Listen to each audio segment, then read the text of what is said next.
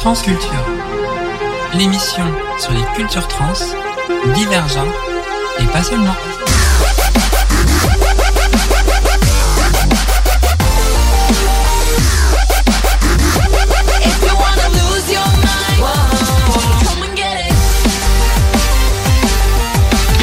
Et bienvenue dans l'émission de rentrée du mois de janvier de Transculture. Tout d'a- on, on voudrait vous souhaiter une très très bonne année 2024. Bonne année à tout le monde. Bonne année Au programme de cette émission, une émission qui s'annonce très sportive, très dansante, euh, avec nos invités du jour, avec euh, Amael de Transport Queer. Salut. Et avec euh, Alex. Bonsoir. Et nous, nous, et nous avons toujours euh, euh, Anne qui est en régie Hello, I'm here. et Virginie qui Fidèle au poste, évidemment. Virginie qu'on retrouvera dans Fast Track. Fast track la semaine prochaine, là. On va commencer par un petit récapitulatif des événements. C'était le 16 décembre à la soirée ACAB All Queer Against Borders, et qui était en soutien à l'association euh, ML+, et qui était organisée par Le Bon Queer. Anne et puis Virginie ont eu le plaisir de m'accompagner puisque je me produisais sur scène en tant que DJ set euh, pour la soirée. Et oui. Qu'en avez-vous pensé? Ah, ce fut un, un immense moment, hein, Anne. On a été euh, conquise, euh, séduite, euh, la totale, et tu nous as vraiment régalé avec un show euh, dont on se souviendra longtemps à GZ. C'était trop court. C'était trop court et aussi je voulais remercier aussi bah, personnellement toute la, enfin tout, tout, toute l'organisation là-bas qui ont fait un, un travail incroyable. Euh, quand même ils ont réuni plus de 200 personnes pour la soirée. C'était génial. Plus euh, bah, merci aux personnes euh, DJ qui m'ont accompagné comme euh, Lorraine qu'on embrasse, comme Kate Corvo et Juliette Monod euh, du coup qui m'accompagnaient sur scène. Et il y avait aussi juste avant le couvent des 69 Gaules pour donner pour donner les Distribuer la Ouais, bonne distribuer, parole. voilà tout ça. Et voilà, donc c'était une super soirée. Et à noter que le dimanche 17 décembre dernier, c'était aussi la journée mondiale de lutte contre les violences faites aux, aux personnes travailleurs, travailleuses du sexe. Et il y avait un événement qui se tenait place de l'Hôtel de Ville, à côté de l'Opéra. Pour euh, commencer cette émission, on va démarrer avec euh, la page Transport Queer avec Amael. Déjà, bienvenue dans l'émission. Comment vas-tu? Ça va très bien, merci. Et toi Bah écoute, ça va. Quels sont tes pronoms Il et lui. Que peux-tu nous dire euh, Quel est ton parcours? Qui es-tu? C'est vaste. Euh, De profession, je suis assistant vétérinaire depuis ouais, à peu près 10-12 ans, quelque chose comme ça. Euh, je suis un homme trans, sportif depuis bah, très longtemps. Je suis dans une famille de sportifs déjà de base. Donc on en a fait euh, très jeune. Euh, ce qui a retardé ma transition au final, mais bon, ça on expliquera plus tard pourquoi. Et, euh, et puis, euh, je suis beau-père de deux petits. Ma compagne, on est ensemble depuis un peu plus de deux ans maintenant.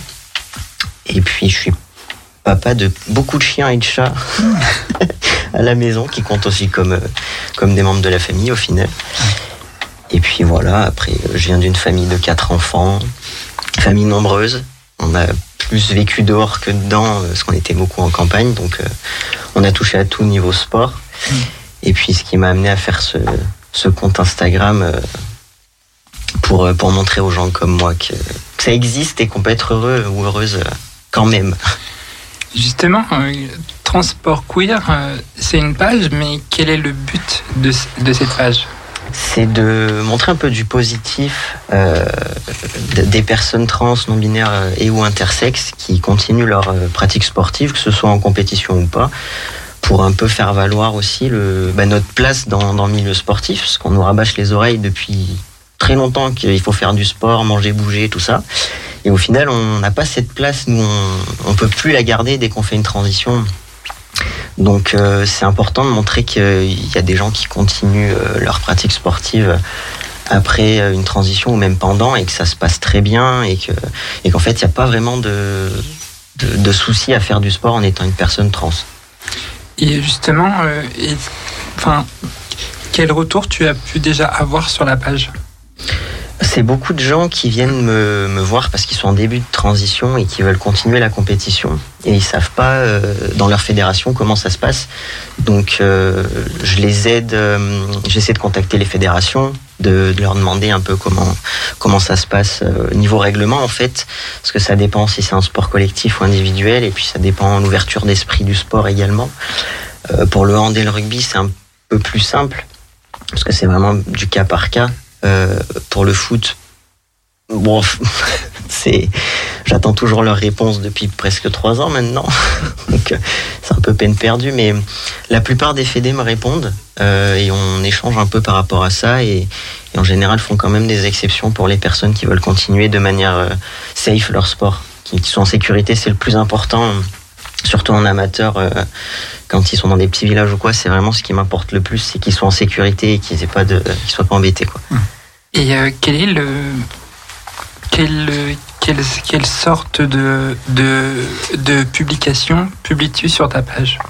En général, c'est euh, des présentations de, de personnes euh, queer qui font, qui font du sport. Je présente leur sport, euh, leur parcours sportif, parce qu'en en fait, leur parcours de transition, c'est pas que je m'en fiche, mais en fait, ça fait partie de leur vie et c'est Ouais. pas quelque chose qu'ils veulent peut-être parler. Donc, c'est pas. Moi, je suis plus concentré sur le sport et le parcours qu'ils ont fait, quel sport ils ont testé, qu'est-ce que ça leur a apporté, pourquoi ils ont arrêté à tel moment, continuent à tel moment. Et il y a aussi quelquefois des, des publications sur euh, euh, les avancées qu'il peut y avoir dans le, dans le milieu sportif, euh, des décisions importantes pour, pour certaines compétitions comme les JO ou, ou des études qui sont sorties sur des personnes trans, euh, tout ça, euh, qui, qui continuent le sport en, en élite, donc à haut niveau. Et c'est plutôt intéressant euh, de montrer tout ça et ces bonnes nouvelles-là, parce qu'en général, c'est quand même des bonnes nouvelles. Je crois qu'il n'y en a pas beaucoup des mauvaises. J'ai publié peut-être une seule. Ouais. Mais le reste, c'est des bonnes nouvelles et c'est c'est plutôt un avancement dans le positif. Et c'est ça que je préfère amener sur le compte, c'est du positif. Que peux-tu nous dire dans l'inclusion des personnes trans, queer, intersexes dans le sport euh, actuel en France et dans le monde Bah, en France, euh, j'ai personnellement, j'ai pas trop eu de soucis euh, parce que j'ai transitionné dans le même, dans la même équipe de foot où j'avais commencé le foot en fait, euh, dans l'équipe féminine et du coup, euh, elles m'ont accompagné dans la transition et j'ai pu continuer à jouer avec elles parce que j'avais pas le choix aussi par rapport aux règles, au règlement. Et ça s'est très bien passé. Après, l'inclusion, c'est un peu compliqué parce qu'il y en a beaucoup qui arrêtent en fait euh, les compétitions dès qu'ils font la transition. Donc, en France, c'est un peu délicat. Je connais quelques personnes qui continuent quand même la compète, euh, mais je crois que ça se compte sur les doigts d'une main, quoi. Est-ce qu'il y a des sports euh, plus ouverts que d'autres? Oui. Ouais. Au foot, c'est assez compliqué. J'ai fait beaucoup de sport dans toute ma vie, Euh, mais en tout cas, j'ai fait foot et hand très longtemps. Plus de 17 ans du hand et le foot 5-6 ans, je crois. Et mm, le foot, ça a été plus compliqué euh, euh, que, le hand. Clairement plus compliqué, ils sont moins ouverts d'esprit, euh, les spectateurs surtout, parce que euh, tout ce qui est équipe adverse, euh, le, les coachs, euh, tout ça, ça s'est jamais mal passé, mais c'était surtout les, spectateurs des, des équipes adverses où ça a été délicat au foot. Mais au hand, euh, très rare où, j'ai pu avoir de- des altercations, euh, encore une fois, avec les spectateurs. Une seule fois, en fait, en 17 ans. Et euh, comment euh, tu la vois cette année euh, olympique et paralympique euh, pour, dans le cadre des JO et, et- et des Jeux paralympiques de 2024 à Paris? Bah, J'aimerais que ça soit plus positif que ça, mais ça n'a pas l'air d'être parti pour. Vu que le CIO donc, euh, a décidé que ce serait chaque euh, fédération euh, qui traite, euh, on va dire, les personnes trans comme ils veulent, qu'ils acceptent ou pas. La seule personne trans que je connais qui va être au JO, c'est Queen qui joue dans l'équipe de foot du Canada, l'équipe féminine qui était aussi la première personne au dernier JO et la première personne là au mondial de cette année. C'est la seule que je connais et l'autre athlète paralympique femme trans du coup a été refusée là au JO. J'ai échangé un peu avec elle et du coup elle peut pas participer puisque c'est une femme trans. Et pour les autres athlètes, pour l'instant j'ai pas d'infos. Donc ce sera Queen sera la seule personne trans euh, et non binaire du coup de, des JO 2024. Et euh, qu'est-ce qu'il faudrait faire pour que justement euh, les fédérations françaises de, de n'importe quel sport hein, euh, puissent, puissent enfin accepter les personnes trans et queer et intersexes dans leur équipe? De la pédagogie principalement euh, de la pédagogie ouais, au niveau des arbitres, de, des coachs, etc. Et montrer qu'en fait on n'est pas si différent que tout le monde, qu'on a juste un parcours euh, qui a dévié à un moment donné, mais au final on, on a eu deux vies en une. Alors je trouve ça plutôt pas banal et, et c'est plutôt c'est plutôt chouette en fait d'avoir pu vivre ça, euh, même si des fois c'est compliqué, mais c'est- c'est quand même un partage aussi. Euh, qui est intéressant de pouvoir un peu échanger sur ça. Et c'est vraiment de la pédagogie de leur montrer qu'en fait ça peut très bien se passer et que les seules barrières qui se mettent euh, enfin elles sont vraiment elles sont minimes. C'est une toute petite marche à sauter et ils verront que ça va très bien se passer. Est-ce que tu crois que les fédérations ne se mettent pas des barrières par rapport au, au fameux scandale euh, sur euh, l'hyper euh, l'hyper euh, androgynie, sur des comme on a pu voir avec Caster Semenya Bah, de toute façon, ils mettent des barrières parce que c'est une société qui est sexiste de base et qui estime qu'une femme sera toujours moins forte qu'un garçon de naissance. Donc déjà, avec ces bases-là, on peut pas aller bien loin parce que c'est clairement faux et ça a été démontré à maintes reprises.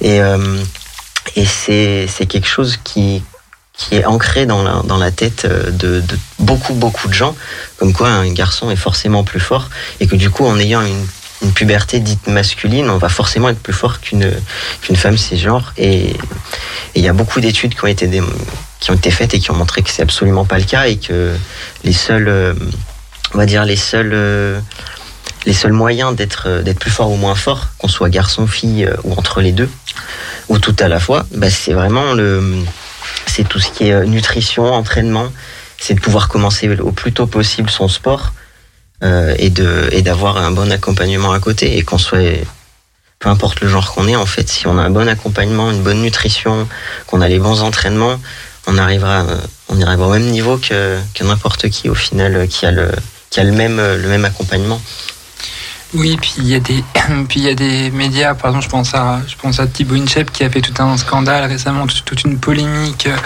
comme quoi euh, sur ce qu'il avait publié sur la transphobie qu'il peut dévoiler sur son Instagram par exemple. c'est ça souvent lui hein. il est toujours dans les problèmes il est très souvent dans les problèmes et il a encore démontré que oui qu'une femme trans euh, forcément ça sera plus fort qu'une femme cis alors que Eh ben, pas du tout. Et même des fois, ça peut être l'inverse avec les traitements que les femmes trans prennent. Ça leur enlève vraiment quasiment toute la testostérone. Mm. Alors qu'une femme cis en a quand même un petit peu. C'est voilà, chaque chaque corps produit un peu d'oestrogène, un peu de testostérone, et c'est pas le taux qui va euh, qui va donner en fait le, le, le- on va dire le, le niveau sportif. C'est comme je disais l'entraînement et, et tout le suivi qu'il y a derrière. Parce que forcément, si une petite fille elle veut faire du rugby ou du foot, Bon, on va dire, oh non, tu vas faire de la danse plutôt, parce que t'es une petite fille, alors qu'un garçon, on va le mettre de suite, il va commencer à 5 ans. Ça s'est très bien vu quand, euh, quand je faisais le foot. À un moment, on a fait un match avec des garçons. Et eux, en fait, ils se baladaient au milieu de nous. Et je leur ai dit, mais en fait, oubliez pas, les gars, vous, vous faites du foot depuis que vous avez 5 ans. Nous, ça fait 5 ans qu'on fait du foot. Mm. Et vous voyez la différence, c'est que, bah, en final, euh, c'est comme si là, on avait 10 ans. Et, et vous, vous en avez bien plus parce que vous avez commencé beaucoup plus tôt et c'est là toute la différence. C'est à quel âge on commence et puis l'accompagnement qu'il y a derrière.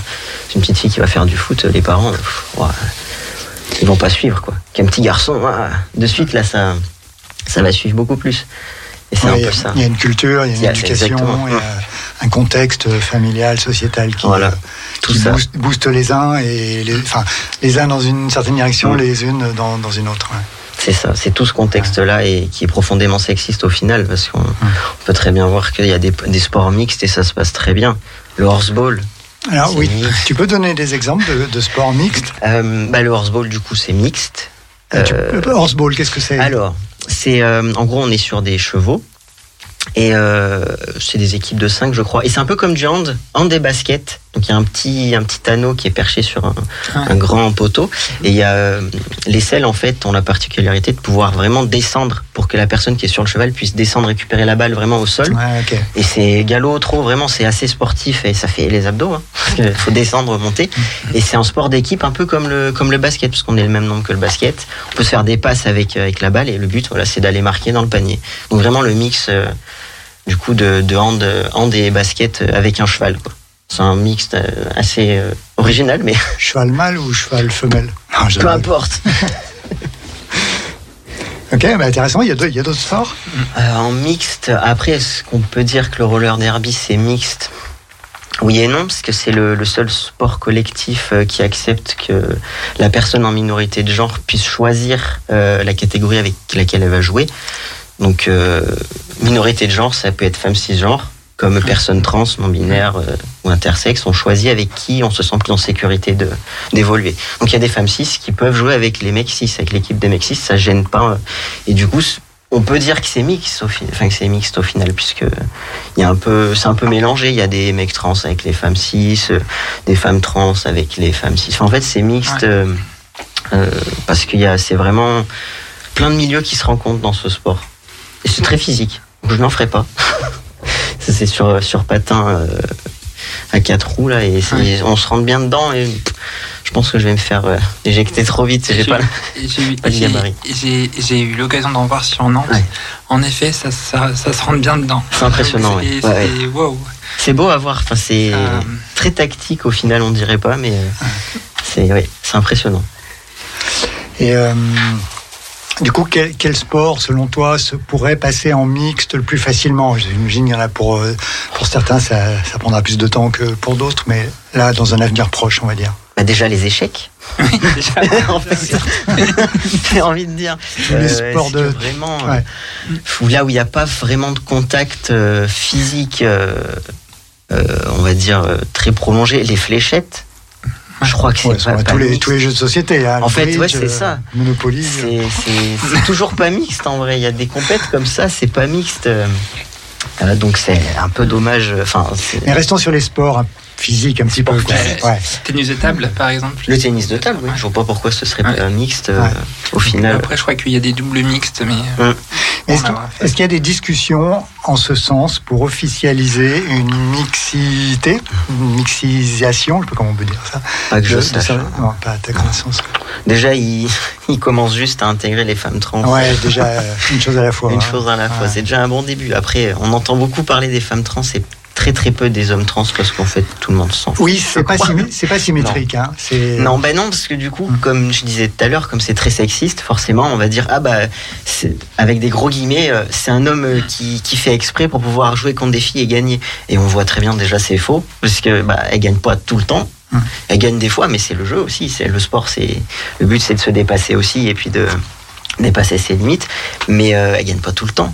C'est même euh, presque plutôt l'inverse. Ça reste des personnes euh, ouais, qui se sont entraînées aussi, qui s'entraînent comme les autres et et c'est pas obligatoire qu'elles gagnent à chaque compétition qu'elles font. Puis qui ferait ça En vrai, qui ferait une transition juste pour Ouais, ça jouer contre ça les filles? Enfin, sens, vraiment, quoi, ça n'a aucun sens de perdre ouais. ses amis, sa famille, son travail. Enfin, de risquer de perdre, parce que c'est pas tout le temps le cas. C'est, enfin, faut avoir un petit souci derrière quand même de, Ah pour faire ça vraiment juste pour gagner une coupe. Non, Je pense qu'on a d'autres euh, choses à faire que gagner une petite médaille. Non, c'est vraiment un parcours qui est, qui, est, qui est complexe, mais en même temps qui fait du bien.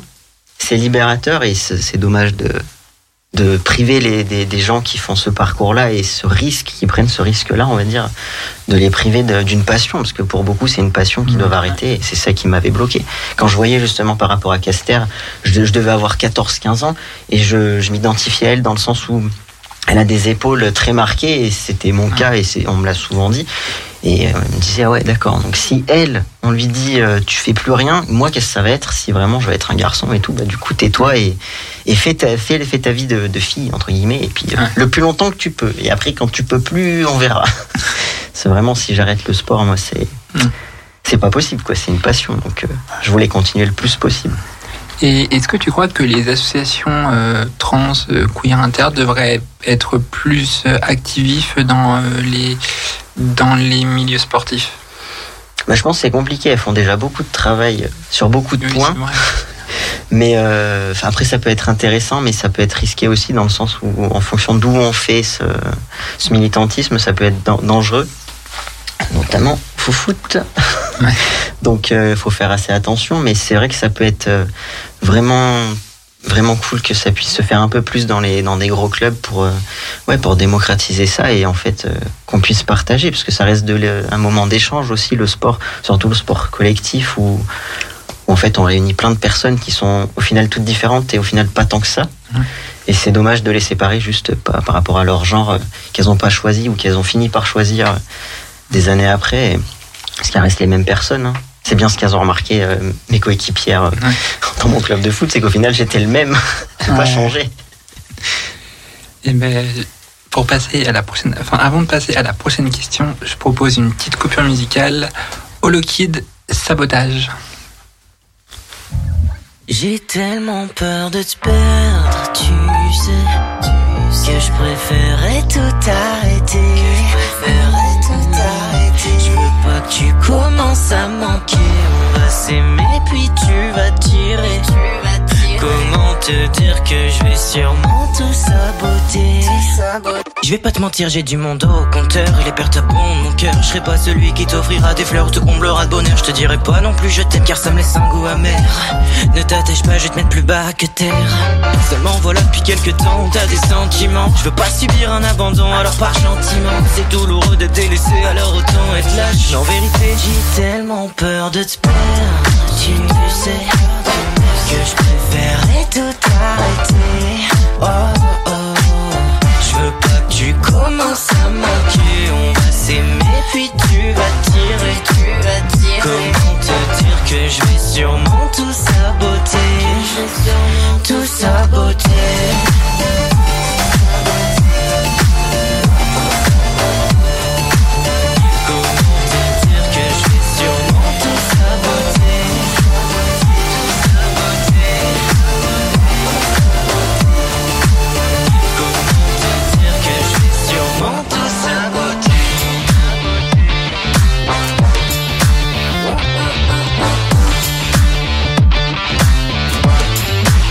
Je vais pas te mentir, je suis pas facile, faible estime de moi-même, quelque peu versatile, mais pas vraiment comme tu l'aimes. Je suis tellement amoureux que je pourrais faire une overdose. Je me sens comme un loser, fais pas gaffe quand le lover cause. Oh, je t'avais pourtant prévenu, je suis le détenu de mes propres sentiments. Je préfère quand ils me parlent de leurs centimètres. Au moins je sais qu'ils ne valent pas plus d'un centime. Non, mais toi j'ai tellement peur de te perdre. Tu sais que je préférerais tout arrêter.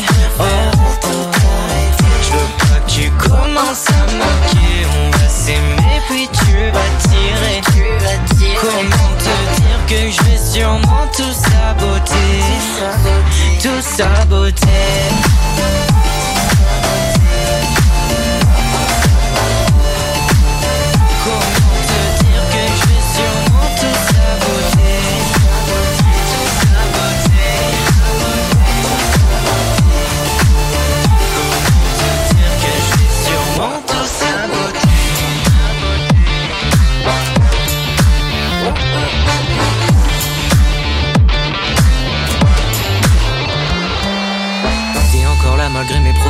Propos insolites. Je fais tout pour te faire fuir, je suis le plus grand des insolents.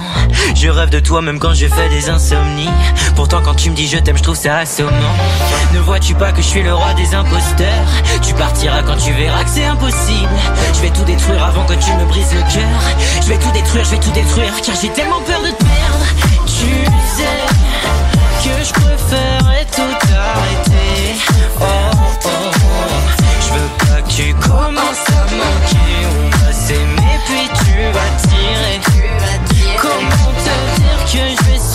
tout saboter?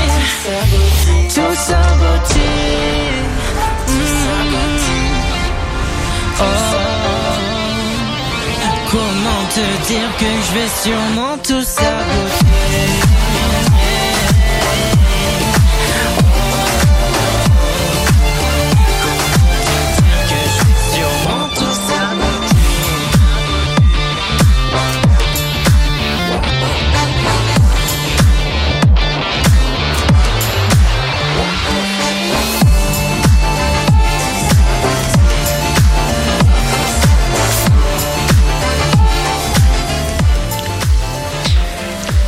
Donc, donc c'était euh, Holokid euh, avec son titre Sabotage.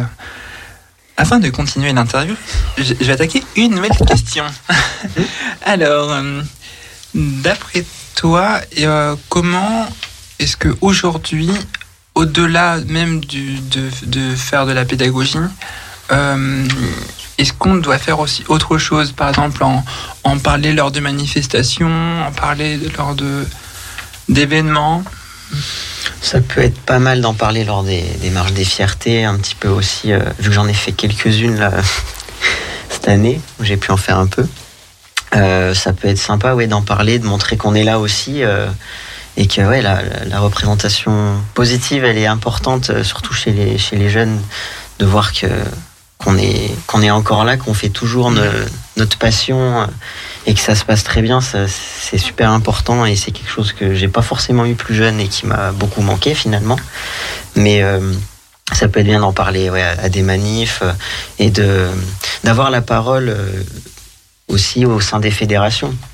Ce que, ce que j'ai pu faire avec la fédération de hand, on avait fait une grande table ronde bah, moi j'étais en visio parce que j'étais un peu loin de Paris, mais où en fait le, mot final euh, par rapport aux personnes trans, c'est des personnes trans qui l'ont eu quand ils ont fait leur nouvelle charte d'inclusion et anti-discrimination.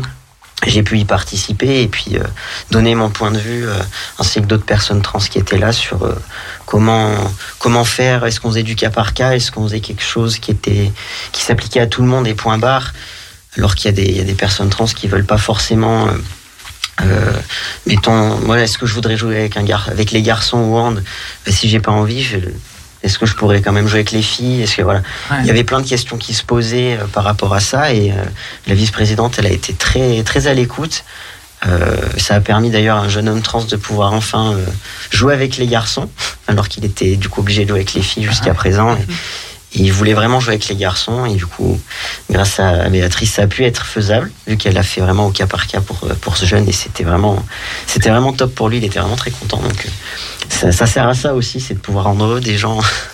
Et euh, est-ce que on, est-ce que même, je parle dans l'aspect euh, plus euh, vestiaire, du coup, comment comment ça se passe dans les vestiaires? Bah, le plus important, ça reste la communication dans tous les cas. Comme pour tout, finalement, c'est la communication la base. Euh, je vais prendre mon exemple, c'est quand j'ai fait euh, mon coming out euh, d'homme trans dans, dans mon équipe de foot, je leur ai dit si ça vous gêne que je me change avec vous, il n'y a aucun souci je me changerai dans les toilettes. Et ça reste quand même un moment dans les vestiaires où voilà c'est galvanisant. On se on se motive aussi avant les matchs. Après les matchs on a tout mm. on a vraiment l'esprit d'équipe qui est la cohésion qui se fait euh, entre autres à ce moment-là. Donc c'est quelque chose que je voulais pas forcément rater non plus d'être un peu à l'écart du groupe. Mm. donc je leur ai dit si vraiment ça vous gêne il y a aucun souci. Moi, je m'en vais, je vais me changer euh, dans les toilettes ou dans un autre vestiaire, et dès que vous êtes changé, je reviens. Et en fait, elles ont dit, mais non, tu fais partie de l'équipe, on sait très bien que tu es toujours toi. Et quand tu étais à Maël d'avant, t'as pas eu de, de gestes problématiques ou quoi, tu t'es changé, tu t'es douché, point barre, parce que ça se limite à ça finalement. Bah pourquoi ça changerait maintenant? Donc tu restes avec nous et, et puis après, euh, de toute façon, c'était tellement d'une liberté, on se prenait pas la tête. Il y en avait certaines qui préféraient se doucher en maillot de bain, se doucher en maillot de bain. Il n'y avait pas de jugement en fait de, dans les vestiaires, euh, dans, dans cette équipe-là. En tout cas, il n'y en avait pas. Tout le monde se, se, changeait comme euh, il ou elle voulait. En fait, c'était vraiment, voilà, la communication. Chacun faisait ce qu'il voulait, tant que ça n'empêchait pas euh, un autre de, enfin, la liberté de l'autre. la, base des êtres humains quand même. Mais euh, c'était c'était vraiment chill et décontracté. On se prenait pas la tête. Chacun euh, venait se, se, laver, sortait, on allait boire une bière ou un coca et c'était reparti quoi. Comme si de rien n'était parce qu'au final, euh, bah c'est juste voilà ça c'est un, un, moment de partage aussi dans les vestiaires. Quand on a gagné, bah, sous la douche, voilà, on, on, balance un peu de gel douche, on est content, et puis voilà. Quand on a perdu, on fait pareil parce que en fait au final qu'est-ce que c'est? C'est juste du foot. Hein. en interdistrict en plus on n'a pas perdu la coupe du monde tant pis. Mais euh, c'était vraiment dans l'ambiance vraiment dans la joie de vivre et puis pas de prise de tête en fait. Et c'est ça qu'il faudrait faire c'est de communiquer tout le temps. Dès qu'il y en a un ou une qui a qui se sent pas trop à l'aise de dire écoutez stop euh, là moi ça va pas je préfère sortir et je reviens après. C'est vraiment la base en fait la communication euh, dans tous les cas et puis dans n'importe quel que ce soit au sport ou pas d'ailleurs. Ça reste la base Et euh, je voulais savoir euh, aussi. Euh, mince, j'ai perdu la question que j'avais en tête. Si au niveau d'un sport comme, comme le rugby, qui quand même se montre assez ouvert, Mm. on- je pense à. bah, tu la connais un petit peu, Alexia Serenis. Oui. qui fait beaucoup d'ailleurs pour les personnes euh, concernées. Est-ce que tu crois que le rugby, c'est peut-être le prochain sport qui pourrait plus accepter les, les personnes trans dans leur équipe Moi, c'est déjà le cas. C'est déjà le cas. euh, Donc, euh, ça fait quelques années maintenant où c'est un peu plus, hum, un peu plus facile, on va dire, pour les personnes trans euh, de, de continuer euh, la compète ou au moins les entraînements. Pour les femmes trans, ça reste plus compliqué parce que parce que la société est sexiste et misogyne. Donc, forcément, quand on est une femme, on galère un peu plus, mais c'est déjà plus ouvert euh, que, que d'autres sports collectifs et, euh, et tant mieux. Et elle fait un travail énorme euh, au sein du coup de, de la Fédé de rugby, c'est c'est fou. C'est génial ce qu'elle fait. Elle est géniale, Alexia, oui. Et euh, qu'est-ce que. Tu as peut-être une question, euh, Virginie? Non, je repensais à notre petit épisode, toutes les deux, on avait joué avec les débuteuses et Ah oui. c'était trop bien. Avec un collectif Ouais. euh, inclusif, euh, Voilà. féministe, euh, les débuteuses, euh, qu'on embrasse d'ailleurs. Puis après, il faisait froid, il pleuvait, alors on a arrêté. C'était un peu compliqué à faire. Troisième mi-temps de direct. C'était plutôt euh, rentrer au chaud euh, Ouais. chez soi, prendre une douche et puis, et puis manger.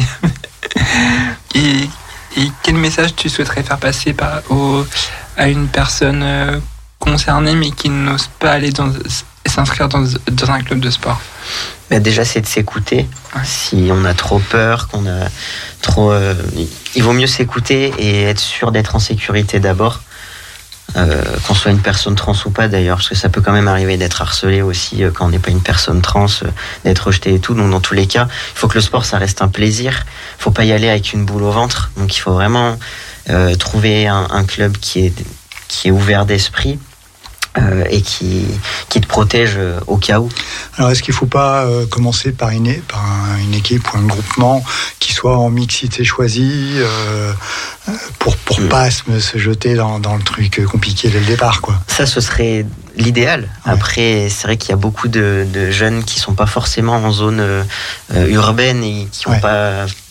Oui, il faut que ça existe, ça, il faut que ça existe. Il y en a de plus en plus et ça, je trouve ça vraiment bien. Mm. Et c'est vrai qu'il y en a pas de partout.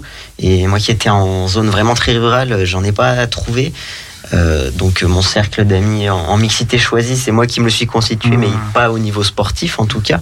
Mais c'est vrai que ça serait vraiment bien de pouvoir commencer euh, dans, dans, Ouais. ce- dans une zone comme ça, oui. Est-ce que c'est pas ce type euh, d'initiative qu'il faudrait vraiment euh, promouvoir, euh, même aider, parce que finalement, euh, ça mettrait le pied à l'étrier à- Mm. à- aux uns et aux unes et, et aux autres. Mais clairement, ça serait l'idéal. Après, le souci encore, c'est que les fédérations officielles, enfin les grosses fédérations, sont pas très chaudes. Non, mais et on n'a pas Sans, besoin oui. d'un accord de fédération pour faire un club Ah de non. foot, foot inclusif. quoi. Après, Ouais. c'est vrai qu'il y a, du coup, il y a moins de, au niveau compétitif, il y aura peut-être moins de compétition parce qu'elles sont pas dans le, Ils sont pas dans, dans le championnat. bien voilà. sûr. oui. C'est ça. Ouais. Donc c'est vrai que l'inconvénient serait ça, mais en vrai, ça serait vraiment.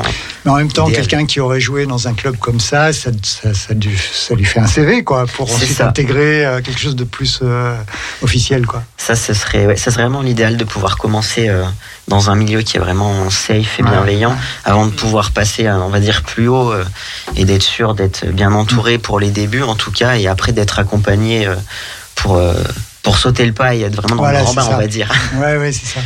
Et du coup, euh, ce type d'initiative, on a cité les, les débuteuses parce que voilà, on les connaissait. Et, euh, et tu, tu, tu en connais d'autres sur euh, dans la région euh, Bah, Il y a les, de Lyon. euh, les Lyonas. Ouais, mais Euh, qui sont en lien avec les. Oui, c'est ça, qui sont en lien de toute Ouais. façon. J'adore leur maillot, il est trop beau d'ailleurs.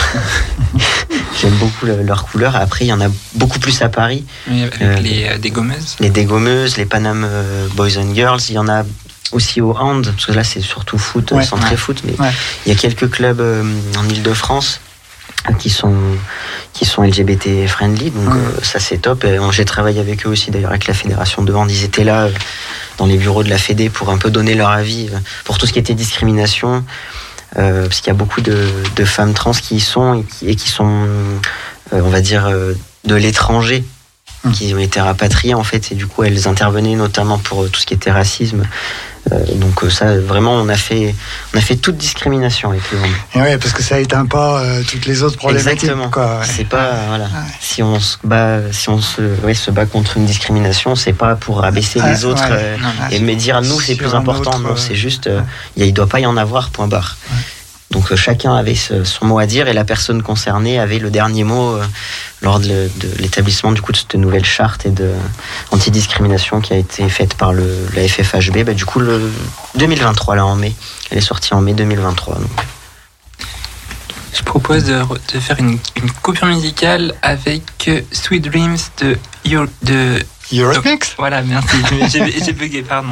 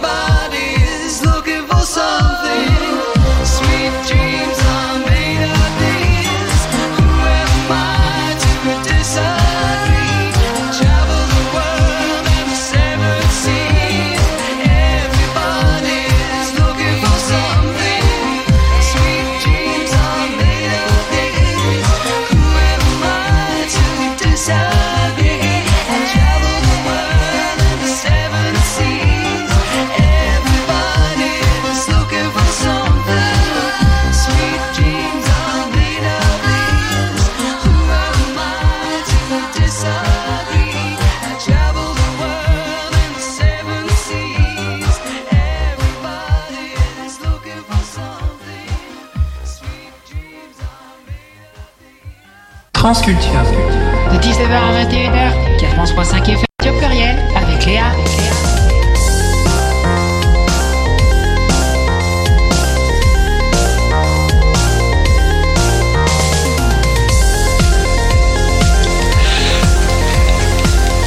Donc, euh, c'était. Donc, c'était Eurythmics. Eurythmics avec, Ah. avec le titre Sweet Dreams. Donc, euh, plein de rêves, du coup. Ah bah oui.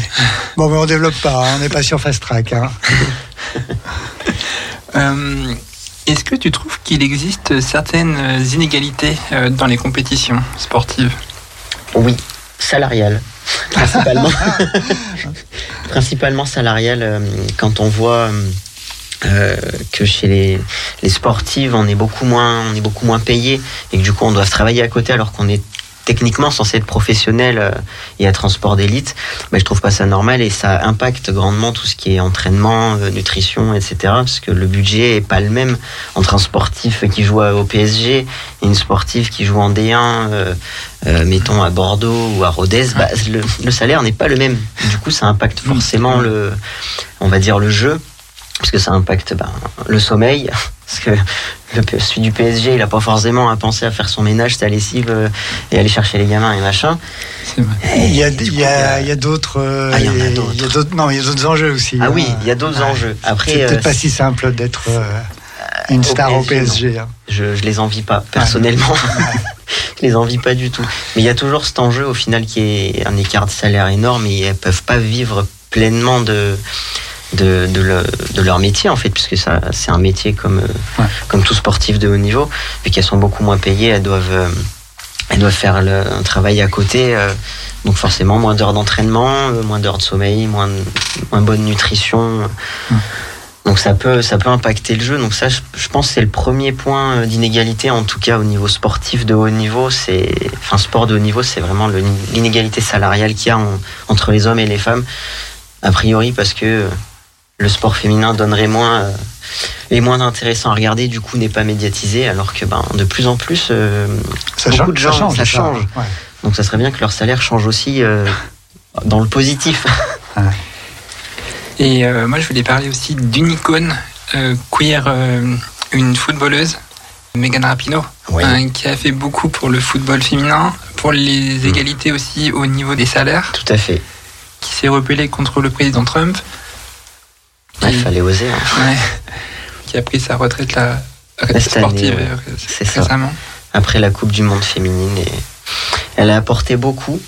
Et mine de rien, ouais, elle, elle a fait euh, énormément de changements du début de sa carrière jusqu'à la fin. Et elle va continuer encore parce que je sais que, bon, euh, à mon avis, elle va pas, elle va pas s'arrêter là. Elle va continuer à se battre quand même pour, euh, pour l'égalité. entre toutes les personnes qui font du sport finalement mais elle a vraiment apporté quelque chose ne serait-ce que dans son équipe nationale quoi elle a vraiment fait changer les elle a fait changer les choses et, et tant mieux parce qu'au final elles sont quand même cinq fois championnes du monde alors que l'équipe masculine euh, zéro et pas beaucoup de qualifications hein. ils étaient ils étaient payés plus ce qui est quand même aberrant mais bon du coup elle a fait changer ça et tant mieux pour elle parce que le niveau est quand même bien supérieur euh, maintenant quoi À l'OL, on a le même problème. hein. Oui. Ça va changer Enfin, c'est pas un problème, pardon. On a la même situation. Oui. mais- mais- Et c'est pour ça que beaucoup de footballeuses euh, françaises partent aux États-Unis parce que là-bas c'est c'est des icônes encore plus Ouais. qu'en France. Déjà qu'en France ça commence à être vraiment très médiatisé, euh, enfin un peu plus médiatisé. On va pas dire très parce que bon, faut quand même y aller pour trouver un match de D1 féminine à la télé euh, aux grandes heures, mais euh, c'est quand même plus médiatisé. Mais aux États-Unis elles sont c'est des idoles là-bas. Elles sont vraiment pour pour toutes les petites filles et certains petits garçons aussi, c'est des idoles en fait. hein. Plus que l'équipe masculine d'ailleurs. D'ailleurs, euh, je trouve que le sélectionneur de l'équipe de France féminine, Hervé Renard, et je trouve qu'il est en train de. Il fait plutôt, je trouve, des, des, des bonnes choses en fait pour les femmes euh, dans, le, dans la sélection. J'espère. C'est vrai que le foot, là, je l'ai pas suivi euh, après la Coupe que, du Monde, j'ai lâché. Par exemple, concernant euh, pour l'accueil des enfants aussi, Oui, il, a, il avait accepté le, Mm. le bébé d'une d'une d'une des joueuses. oui, c'est vrai, ouais, pour la Coupe du Monde, ouais. Puis voilà, puis il pense à, à, à vraiment toute la condition féminine tout ça. Ça, c'est bien, ouais. Après, le bébé, il a un père aussi, ou une mère, ça dépend. Ouais, bah oui. Une autre mère, du coup. Donc, et ça aurait pu prendre le relais. Après, là, c'est vrai que c'était vraiment très, très rapproché de l'accouchement. Donc, c'est plutôt, plutôt cool si elle a pu emmener son enfant. euh, Tant que le, son, son ou sa partenaire a suivi, c'est encore mieux. Comme ça, il a les deux parents avec le, le petit. Mais euh, après, c'est vrai que le, après la Coupe du Monde, j'ai un peu lâché. euh, je suis passé à la Coupe du Monde de hand. Donc, j'ai plus suivi les filles du hand qui ont encore gagné Oui. d'ailleurs. Une troisième fois, euh, championnat du monde, donc ça c'est cool aussi. Elles ont fait un gros mondial encore. Avec toujours Olivier Crumbles à la tête. Lui, il est Ouais. impressionnant. Depuis que je suis jeune et que je fais du hand, je, je le connais. Il est toujours à la même, à la même place. la Fédé de hand, c'est génial. Il les fait gagner, donc il continue. Ouais. Mais j'espère qu'il amènera autre chose aussi, Hervé Renard, pour reparler du foot. C'est vrai que j'ai plus trop suivi après, euh, après la Coupe du Monde. Quoi. Quelle évolution tu souhaites te donner à ta page? J'aimerais qu'il y ait plein de personnes queer qui veulent raconter leur histoire et, et partager un peu leur expérience et le bonheur qu'elles ont de, de continuer leur sport malgré le fait qu'elles aient fait une transition, qu'elle soit sociale ou, ou autre. Hein. C'est pas, c'est pas ça qui m'importe, comme je disais tout à l'heure. Moi, le but, c'est vraiment d'apporter de la, de la bonne humeur, de la joie et puis de montrer que, que c'est pas une fin en soi, qu'on peut continuer notre vie comme avant. Au final, on change juste, juste un petit peu de case un peu plus à droite, un peu plus à gauche, ou des fois on navigue. Au final, on s'en fiche, on veut juste faire du sport et, et prendre plaisir au sport et échanger des moments de joie comme euh, de peine quand on perd. hein. ça, c'est le jeu. hein. Mais c'est le principal que je veux partager. C'est c'est le bonheur de pouvoir continuer à faire du sport dans de bonnes conditions. Quoi. Et d'ailleurs, euh, que penses-tu de, de tous les sports euh, cérébraux Bon, on va revenir un peu sur les, sur les, sur les échecs. Mais euh, pourquoi il y a encore autant de, de, de transphobie, sexisme? Je pense que principalement, c'est que les fédérations sont, sont gérées par des hommes cis hétéros de la cinquantaine qui sont pas très ouverts aux choses. Je dirais même plus 60 maintenant, 60-70 quand même. Ils sont pas très ouverts aux choses et, pas très ouverts au changement. Et qui sont encore dans leur société euh, patriarcale assez archaïque finalement. Et, je comprends toujours pas pourquoi aux échecs il y a ce. Déjà, y il y a une catégorie filles et garçons. C'est- des échecs. Il n'y a pas de rapport de force. Ouais, c'est étonnant. très. J'ai été choqué d'ailleurs de savoir que je l'ai appris comme ça qu'il y avait une catégorie hommes et femmes aux échecs, c'est que les femmes trans s'étaient refusées euh, à participer. J'ai fait ah parce qu'il y avait des catégories aux échecs. D'accord. Donc au poker aussi, j'imagine. Je ne sais pas. Ah ouais, mais bah, si franchement, par là. ça serait pas étonnant. Mais enfin, je trouve Poker, ça. belote, Bah voilà. tarot. Mais J'ai trouvé ça très étonnant et il n'y a plus, enfin, plus rien qui m'étonne maintenant, j'ai envie de dire. Mais je trouve ça un peu dommage qu'ils qu'ils fassent encore plus de d'écart en fait entre entre les personnes, quoi, de les séparer encore plus. euh, C'est un peu dommage. Avant de finir, je repropose une coupure musicale avec euh, Théa de Salem et d'ailleurs.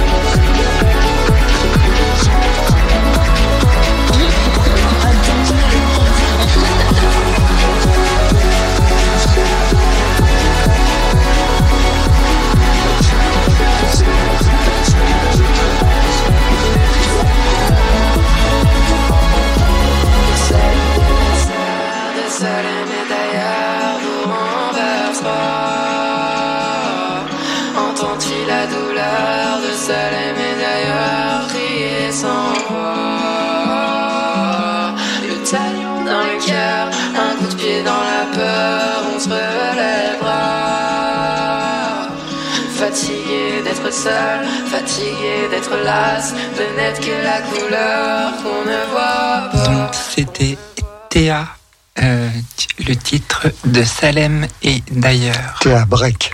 Théa Break. Ou Théa Montana. Ou Théa. c'est Théa Montana, c'est sur Twitter. Enfin, sur X. Oui, c'est ça. pardon, mais- Mais je crois que c'est Théa Break quand même, son, Oui, sur son Instagram. nom principal. Alors, euh, Amel, quelle est la suite pour toi pour 2024 Oh, je vais continuer dans mon club loisir de hand euh, à Saint-Etienne. Parce que c'est enfin la première fois où je peux jouer avec ma meilleure amie. Parce qu'en en loisir, c'est mixte en fait euh, au hand. Et du coup, depuis euh, qu'on se connaît, ça va, ça va faire 20 ans. Oh, je viens de calculer 2004-2024. Ah Ça fait 20 ans qu'on fait 20. se connaît. Et du coup, on joue enfin ensemble au hand. Waouh, belle. euh, depuis le temps qu'on se le dit. Donc là, du coup, je joue avec elle, elle est gardienne et moi, je suis partout ailleurs. En fait, j'ai pas de poste au hand. Et on joue enfin ensemble. euh, Il y a une compétition en loisir. Parce que d'habitude, c'est plutôt tranquille et tout. Non, non, il y a une compète. Il y a 20 équipes euh, dans le, dans le championnat et tout. Donc moi, ça va être ça. De gagner le championnat de loisir avec euh, mon équipe de synthé. D'accord, super. Super projet. Bel objectif. Donc, euh, c'est où? Donc, c'est sur Saint-Etienne C'est sur Saint-Etienne. Ok. Et après, on fait des matchs, euh, un, un match par semaine à peu près. On va jusqu'au Puy-en-Velay et tout. On fait vraiment un très large. euh, beaucoup de voyages. Ok, bah, tu nous diras si tu passes dans la région. Je vous dirai ça. Euh, et peux-tu nous rappeler un peu bah, tous tes réseaux sociaux euh, Alors, euh, l'Instagram pour le sport, c'est Trans Sport Queer. Parce que Trans Sportif était pris par un salon de coiffure. Non, je rigole. C'était juste pour le. J'aime beaucoup les jeux de mots et Transport Queer, ça, ça collait bien. Euh, et puis, le mien perso, c'est Amel2109. Voilà. Et c'est sur aussi Facebook, je crois. euh, pour le, le site de transport queer, J'en- je poste un peu moins sur Facebook parce que c'est moins pratique que Insta pour pouvoir mettre un peu des stories et tout. L'année dernière, j'ai un peu euh, fait suivre mon parcours au foot, euh, les coupes qu'on a encore perdues en finale, tout ça, c'était sympa. Donc voilà, c'est plus sur Insta que, que, je, que je travaille. Pour finir, pour finir euh, bah, du coup, ton interview, quel slogan tu pourrais donner? Un slogan? Alors la bonne question. Mangerbouger.fr, non, c'est pas ça. Là, je n'ai je n'ai pas d'idée sur le coup, mais euh, en tous les cas, euh, Saint-Etienne, allez les verts, on va dire. ça s'impose. Oui, voilà. Bah, allez les verts. Ou elle est verte. Eh ben, Merci beaucoup, euh, euh, euh, Amael. C'était génial de t'avoir. Merci à vous, Et puis peut-être à une prochaine. J'espère. À très vite. ouais. Pour la pause de 20h, avant d'attaquer la deuxième heure avec, euh, avec Alex, euh, nous allons passer euh, le titre de Colin Marianne, Inclusive Fast Remix.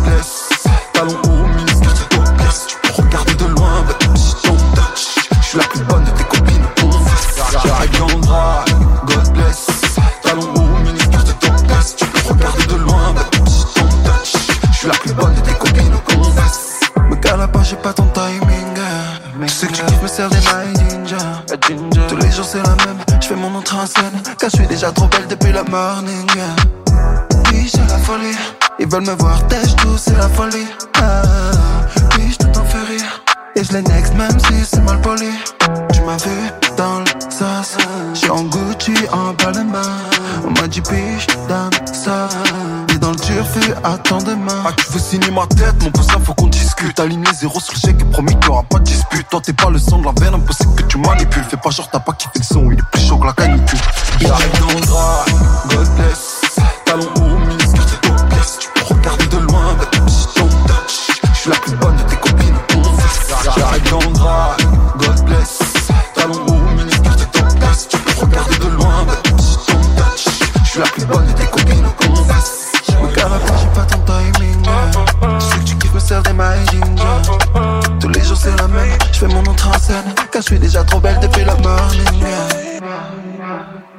J'arrive dans le drap, God bless.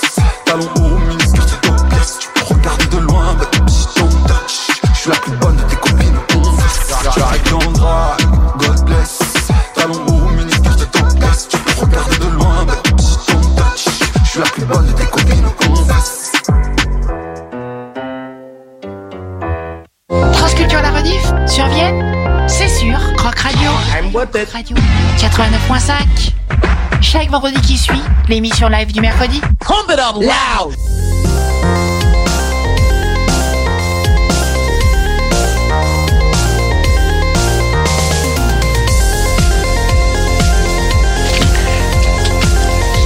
Alors euh, nous sommes de retour après une petite pause. Donc euh, le titre euh, qui passait, euh, du coup il y avait Calling Marianne euh, euh, Inclusive Fast euh, Remix.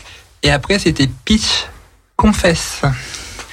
Et à présent c'est l'heure de l'interview avec Alex, aka le petit danseur ou la danseuse. Comme on veut. Voilà. Ça dépend. Ça, comment vas-tu? Ça va super, et toi? Ça va très bien. Euh, quels sont tes pronoms? Alors, moi, c'est euh, lui, le. Mais quand je suis en show drag, c'est la danseuse. Voilà. Mais il n'y a pas de elle. En tout cas, c'est un plaisir de te recevoir dans, dans l'émission Transculture. C'est partagé. Euh, du coup, que peux-tu nous dire sur euh, ton parcours de vie? Qui es-tu? Alors, euh, j'ai 33 ans et je suis natif de Narbonne, dans le sud de la France. Et euh, mon métier, c'est artiste-danseur, principalement. Euh, j'ai commencé la danse, j'avais 3 ans. Voilà. Mon premier professeur de danse, c'était ma maman. Voilà. Et, euh, et de là, j'ai un parcours assez classique. Euh, Narbonne étant une petite ville, si tu veux, il n'y avait pas assez de grandes écoles de danse ou de conservatoires. Donc, euh, je suis allé à Montpellier. Voilà, j'ai fait le conservatoire de Montpellier durant deux ans. Et vu que j'avançais bien en fait dans mes dans mes cycles d'apprentissage, je suis arrivé à Lyon pour le conservatoire national supérieur. Voilà. Donc, c'est un parcours en quatre ans. Voilà, qui était un peu plus long pour moi puisque j'ai eu une blessure très très grave en fait. Voilà, au moment où ça allait décoller pour moi. Voilà, et donc on m'a opéré d'une hanche. Voilà, donc ça n'a pas été un moment euh, facile. Euh, et puis de là, euh, directement, j'ai passé mon diplôme d'État parce que j'avais envie d'enseigner aussi ce que je venais d'apprendre et euh, de remettre un peu, euh, voilà, toutes ces toutes ces connaissances directement en jeu avec des jeunes euh, qui eux étaient juste là pour euh, apprendre de moi et moi pour apprendre d'eux. parce que quand on enseigne, c'est vraiment un miroir, ces élèves. hein. Enfin, voilà. En tout cas, j'ai enseigné 10 ans et je peux vous dire, à tout niveau, surtout, que c'est vraiment un, un miroir d'avoir des élèves. Et, de, voilà. et c'est magnifique de voir quelques années après, on reçoit toujours des messages d'eux. Salut Alex, bon, aujourd'hui, euh, je suis danseur, je suis danseuse, je suis chorégraphe, je suis professeur de danse et tout ça. Donc, euh, voilà. Alors justement, j'ai une question parce Oui. que quand on est danseur ou danseuse et euh, qu'on enseigne la danse, Oui. est-ce qu'on apprend sur soi et sur des pas, par exemple, de danse, Oui. tout en enseignant? Alors oui, oui, parce que euh, la danse que j'enseigne, que j'enseignais du moins, hein, puisque je, je viens d'arrêter ma carrière de, de professeur, la danse que j'enseignais ne ressemblait pas du tout à celle qu'on m'avait apprise en fait. Euh, je n'aurais pas la prétention de dire que j'ai développé ma propre technique, mais sont arrivés en fait des nouveaux courants et beaucoup notamment de Bruxelles, parce que c'est en fait la plateforme aujourd'hui pour la danse contemporaine en Europe. Moi, je dirais Bruxelles direct. Et euh, avec beaucoup de travail au sol en fait. Euh, et donc ça, j'ai développé en fait bah, ma propre technique. C'était en fait simple, c'était des, traversées dans l'espace en fait. On part d'un point A vers un point B. Et ça, c'est vrai que c'est quelque chose que j'ai appris en l'enseignant. Voilà. Donc euh, voilà, c'est intéressant de voir qu'en fait, euh, finalement, on apprend hum, tous de quelqu'un, quoi. Toi, tu as fait un parcours en, en danse contemporaine. hein. Exactement, en danse contemporaine. Ok. Et c'est après, euh, j'ai aussi fait un, un ou deux contrats pour l'Opéra de Lyon. Mhm. Et euh, c'est ensuite que euh, on m'a proposé en fait de faire des remplacements dans des cabarets. Et en fait, aujourd'hui, c'est mon travail principal, c'est de danser en fait beaucoup de danse cabaret musical. Voilà, je travaille notamment pour en fait euh, une personne qui fait euh, des ressemblances. Moi, j'appelle ça plus des incarnations. Et, euh, et bien sûr, son personnage principal est Dalida. Mon, mon travail, c'est de danser à côté d'elle. Euh, comment dire? On appelle ça un artiste d'apparat, et ce n'est pas du tout péjoratif. C'est-à-dire que donc Sandy Sims est chanteuse, elle imite. Voilà, physiquement et vocalement des, des chanteuses. Et moi, mon travail, c'est de danser avec elle, mais aussi de danser pour elle. C'est-à-dire que euh, un chanteur euh, a besoin toujours de renfort sur scène. Voilà, surtout quand on danse et qu'on chante en même temps, on a besoin de renfort. Et nous, on est le renfort qui lui donne en fait l'énergie de tenir son show parce que notre show dure un peu plus de deux heures, il faut le dire. Et c'est Ah oui. 100% live, bien sûr. Voilà. D'ailleurs, je crois qu'on s'est connus grâce à ça avec Léa, hein, Ouais. sur un show où j'étais. Bah, Oui, ce que je t'avais vu à, au show drag euh, à. hum, C'est d'action XXL. euh, euh, c'est ça, ouais. Ouais, 12 drag queens et un seul danseur, c'était moi. C'est ça. je te voyais danser, euh, performer, c'était incroyable d'ailleurs. T'as dû me voir tomber en grand écart et t'as dû te dire, oulala, il se fait pas mal. Euh, oui, oui, après je pense qu'on est, que, que j'étais pas la seule à, à- à le voir. Il paraît, il paraît. J'ai re- j'ai recroisé euh, Rémi, le maire du 4e arrondissement, qui avait accueilli donc l'événement et qui avait euh, du coup prêté la salle et mis tous les moyens techniques à disposition. Je le recroise l'an dernier au vœu du maire. Il me dit, t'es danseur? Oui. Attends, regarde mon téléphone, j'ai une vidéo, je crois que c'est toi. J'ai dit, ah oui, c'est moi. Enchanté. Je propose une, juste une petite coupure musicale avant d'attaquer la prochaine question avec une artiste que tu connais bien, Lucie Antoinette, C'est une amie, oui. LNM. Merci.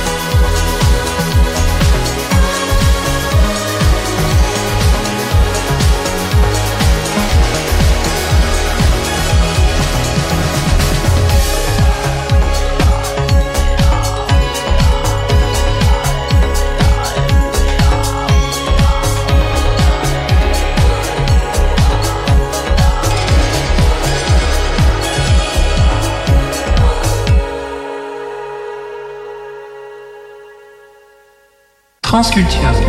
De 19h à 21h, 4.5 FM, sur Radio Pluriel, avec Léa. Et euh, je rappelle aussi que cette émission sera en rediffusion ce vendredi de 22h à minuit sur les antennes de Croc Radio dans le Nord-Isère, du côté de Vienne.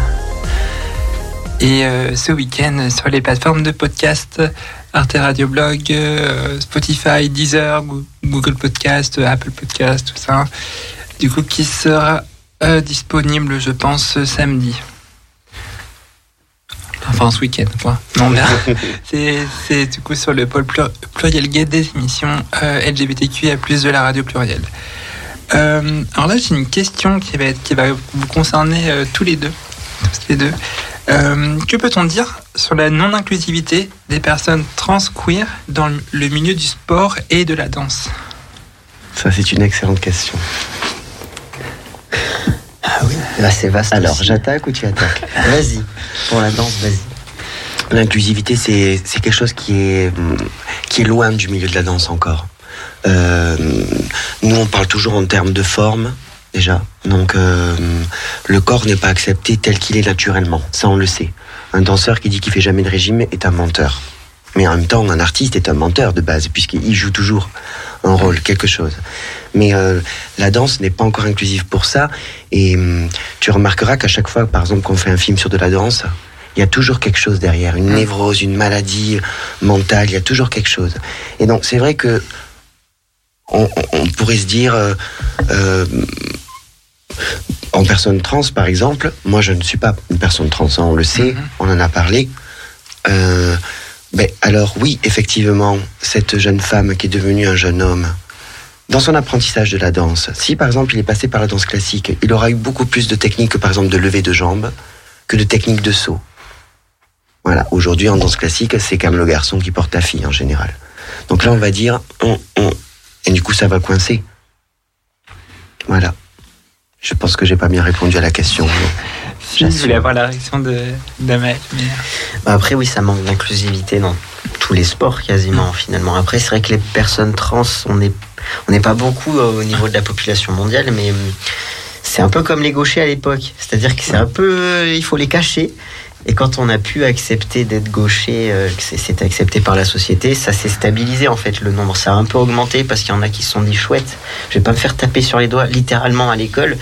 Donc on va, on va plus m'accepter et du coup ça va être, euh, ça va être quelque chose de plus naturel et qu'on va, où on va plus dire ah il est gaucher, trop bizarre. euh, Enfin, on va plus les mettre à l'écart. Du coup ça va, j'espère faire pareil avec les personnes trans euh, ou, et ou queer d'ailleurs. Au moins on se passera un peu plus inaperçu parce qu'au final, ben, Je crois qu'on l'espère tous en On l'espère, ah ouais, carrément. Il serait temps depuis, depuis le temps. On se prenait moins la tête à l'époque. euh, Mm. Tu vois, moi j'avais eu, euh, j'avais eu une demande il y a quelques mois euh, pour ouvrir un cours de danse vraiment euh, queer, cours de danse contemporaine queer. Et en fait, bon, moi j'ai arrêté d'enseigner maintenant, j'avais besoin de faire un break, mais je me suis dit qu'effectivement c'était important. C'était important. Moi, par exemple, dans mes cours, je ne diffusais quasiment que de la musique d'artistes LGBT, parce que je trouvais que c'était important, et, et de pouvoir le dire aussi aux élèves. Euh, qu'une personne LGBT, peu importe euh, qui elle est, euh, pouvait faire de la musique euh, peut-être même mieux que d'autres personnes. Juste- Justement, tout à l'heure, tu parlais de, de ton métier qui est, enfin, qui est devenu aussi la danse, enfin, ta passion et Oui. qui est devenu ton métier, justement. Du coup, est-ce que la danse reste ta passion alors que c'est ton métier? Et ben aujourd'hui, je crois que je préfère cuisiner. non.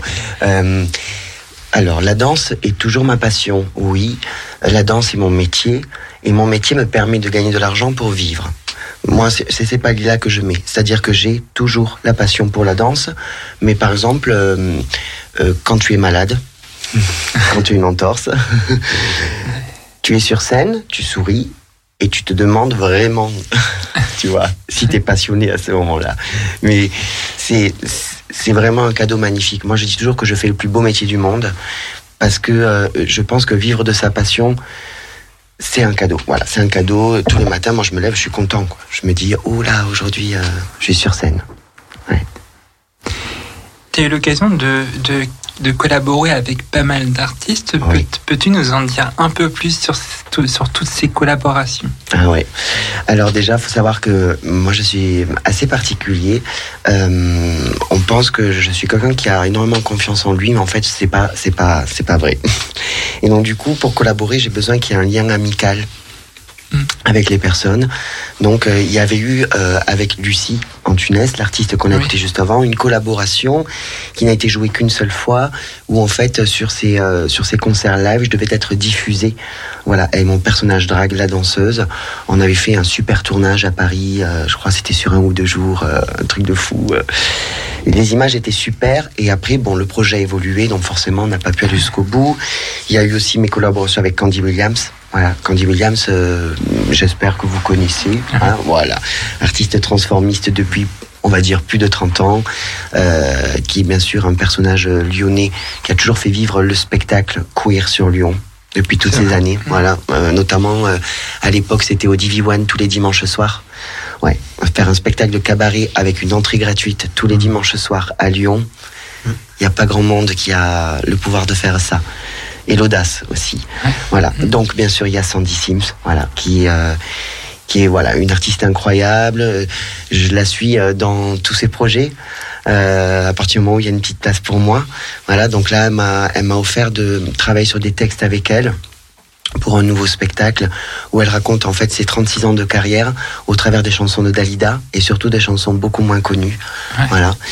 Et euh, voilà, donc c'est vrai que la collaboration, il y en a plein euh, avec Fatih.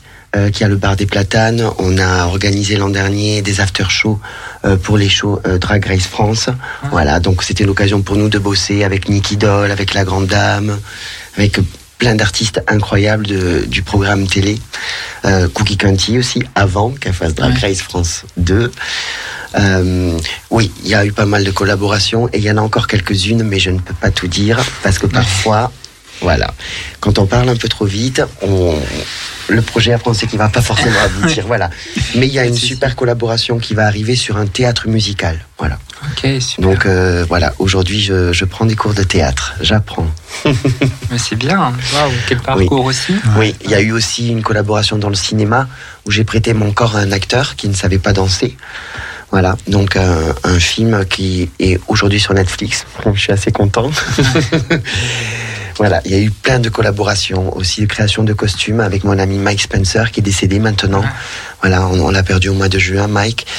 Euh, il m'a appris aussi euh, à créer euh, divers objets décoratifs. euh, voilà, donc euh, voilà, beaucoup de collaborations, toujours. Est-ce qu'on a le droit de savoir le- quel est le nom du film Oui, bien sûr, elle s'appelle Paulina Danser sa vie. Voilà. J'ai passé une journée avec euh, le comédien qui est Neil Schneider et Juliette Binoche. Ok. Ouais, Wow. c'est c'est sympa. j'ai fait un autre film aussi avec Maïwen. Voilà, mais le tournage s'est mal passé et moi j'ai demandé de couper au montage. Ouais. Voilà, c'est c'est des choses qui arrivent, on a le droit. hein. Quels sont tes prochains projets? Dans mes prochains projets, il y a ce fameux Ouais. théâtre musical hyper euh, hyper important. Euh, c'est une une metteur en scène parisienne euh, assez connue qui a remporté déjà un Molière. Voilà, la barre est haute pour moi. et, euh, et là, c'est quelque chose de nouveau pour moi. Euh, la prise de parole sur scène, en fait, ce n'est pas quelque chose. euh, ce n'est pas un exercice facile pour moi. Voilà, moi, je, sur scène, je, je dois danser. Moi, c'est mon métier, c'est danser. Euh, donc là, je vais parler, je vais un petit peu chanter aussi. Voilà, donc c'est quelque chose qui est nouveau, c'est un, un exercice qui est très intéressant. Voilà. Ensuite, donc il y a ce nouveau spectacle que j'ai, euh, voilà, que j'ai un peu évoqué tout à l'heure avec Sandy. On a aussi euh, un nouveau spectacle sur Dalida toujours parce qu'on Ah. adore Dalida et que c'est, voilà, un monument de la musique qui sera un, un spectacle très dansé, assez court. Voilà, pour vraiment un public euh, jeune, de boîte de nuit.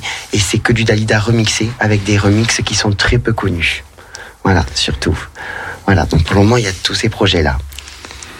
Est-ce que tu aurais, pardon, Non, mais non, mais est-ce que tu serais tenté par la, la chorégraphie le- J'ai beaucoup chorégraphié. Ah ok, bah voilà, voilà en la fait, réponse. dans, dans mon expérience en tant que- qu'enseignant, euh, pardon, je formais en fait à l'EAT, qui est donc le diplôme de danseur, l'examen d'aptitude technique. Et il y avait ensuite une seconde classe qui était, on va dire, une classe d'application jeune ballet. Excusez-moi. Et donc j'ai, j'avais été choisi par ma direction euh, pour euh, créer tous les ans deux, trois pièces avec eux. Voilà. Et donc euh, du coup, j'ai pas mal chorégraphié, ouais. D'accord. Et, oui, et j'en ai toujours envie, mais pour chorégraphier, il faut avoir quelque chose à dire. Et la dernière chose que j'ai chorégraphiée était un hommage à un monsieur que je connaissais bien, qui était mon grand-père, qui est mort, mais c'est quelqu'un avec qui j'avais une très mauvaise relation. Euh, parce que, bah, pas de PD chez nous. C'est la réalité. Donc, euh, n'étant déjà pas capable d'aimer son propre fils, donc qui était mon père, ni sa femme, euh, je ne pouvais pas l'aimer. Et j'ai décidé de, de faire une pièce sur sa mort. Et euh, c'était un, un moment magnifique. En plus, on a joué à la Bourse du Travail, donc devant plus de 1000 personnes. C'était pas rien. Oui, on m'a offert de belles salles. Je, je suis remerciant tous les jours de tout ce qu'on m'offre pour le travail. Et, hum, et depuis, j'ai pas perdu l'envie de créer, mais je me dis que la prochaine chose euh, que je vais dire sera une chose forte aussi, et qui parlerait peut-être de moi. Et parler de soi, ça prend du temps. Voilà. Donc il y a ça qui va revenir bientôt, c'est sûr. Tu nous parlais de, de euh, comment ça s'appelle, Sandy Sims. Bien sûr. Euh, comment ça s'est passé euh, l'effet, euh, l'effet de la braderie de Lille C'était complètement fou. C'était complètement fou. Je vais être très honnête. Sandy était euh, en spectacle en Espagne quand la vidéo est sortie sur les réseaux. Et euh, je l'appelle tout de suite. Moi, je partais travailler. euh, je ne sais plus où, mais j'avais un contrat de maquilleur ce jour-là, parce que je maquille aussi. Et euh, je l'appelle et je dis Sandy, c'est un truc de fou. Mon téléphone sonne dans tous les sens. Tout le monde m'appelle pour me dire il y a une vidéo de, Sandy, tout le monde en parle, tout le monde la voit. T'es pas dessus Non, je suis pas dessus, c'est normal. C'était euh, voilà, c'était c'était elle qui avait été demandée sur ce projet-là. Et euh, dans la foulée, je pense que toutes les chaînes de télé et de radio euh, qui étaient présentes sur l'événement se sont mises à appeler Sandy. Donc on a été reçu voilà par BFM, oui au télé qui est la chaîne télé de la Voix du Nord, bien sûr sur France Bleu. Voilà, pendant deux jours, on était avec toute l'équipe en fait de direction de France Bleu. Ça a été très fou, vraiment fou. Je pense que Sandy a été prise en photo peut-être 3000 fois en deux heures. Euh, lorsque nous sommes allés nous, nous balader, en fait, bah, dans l'île, voilà, elle, bien sûr, euh, avec la, la ressemblance de Dalida. C'était vraiment un très beau moment que nous avons partagé tous les deux et, et très impressionnant aussi. Voilà. En parlant de Sandy Sims, je vous propose de l'écouter avec la reprise de Dalida Je reviens te chercher. Ah, super.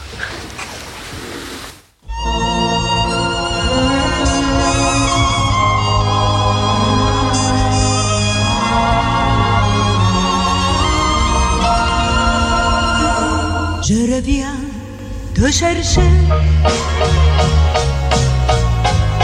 Je savais que tu m'attendais. Je savais que l'on ne pourrait se passer l'un de l'autre longtemps. Je reviens te chercher. Je n'ai pas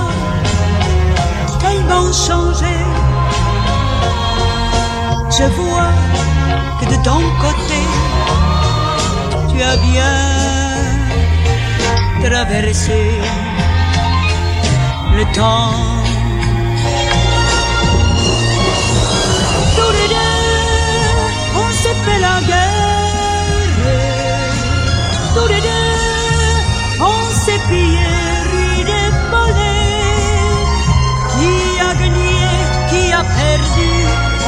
Sait rien, on ne sait plus. On se retrouve les mains nues. Mais après la guerre, il nous reste la paix. Je reviens te chercher, tremblante comme une jeune mariée, qu'au jour passé, que tendresse et de larmes et de temps. Je reviens te chercher. L'air bête sur ce palier. Et de moi, viens m'embrasser. Est qui attend.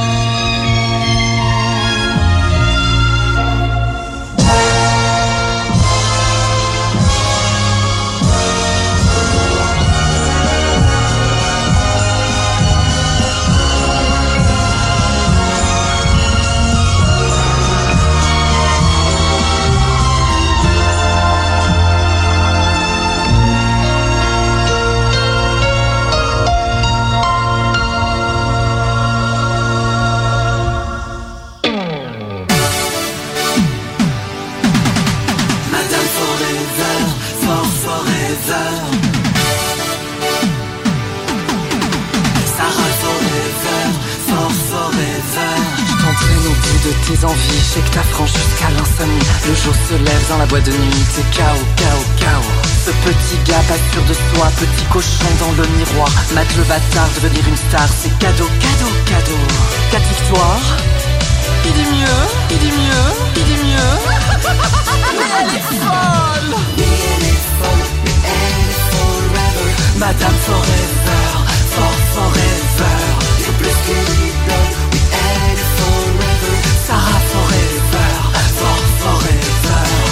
tes yeux, l'illusion, c'est le feu, le frisson, une flèche d'or dans ton cœur.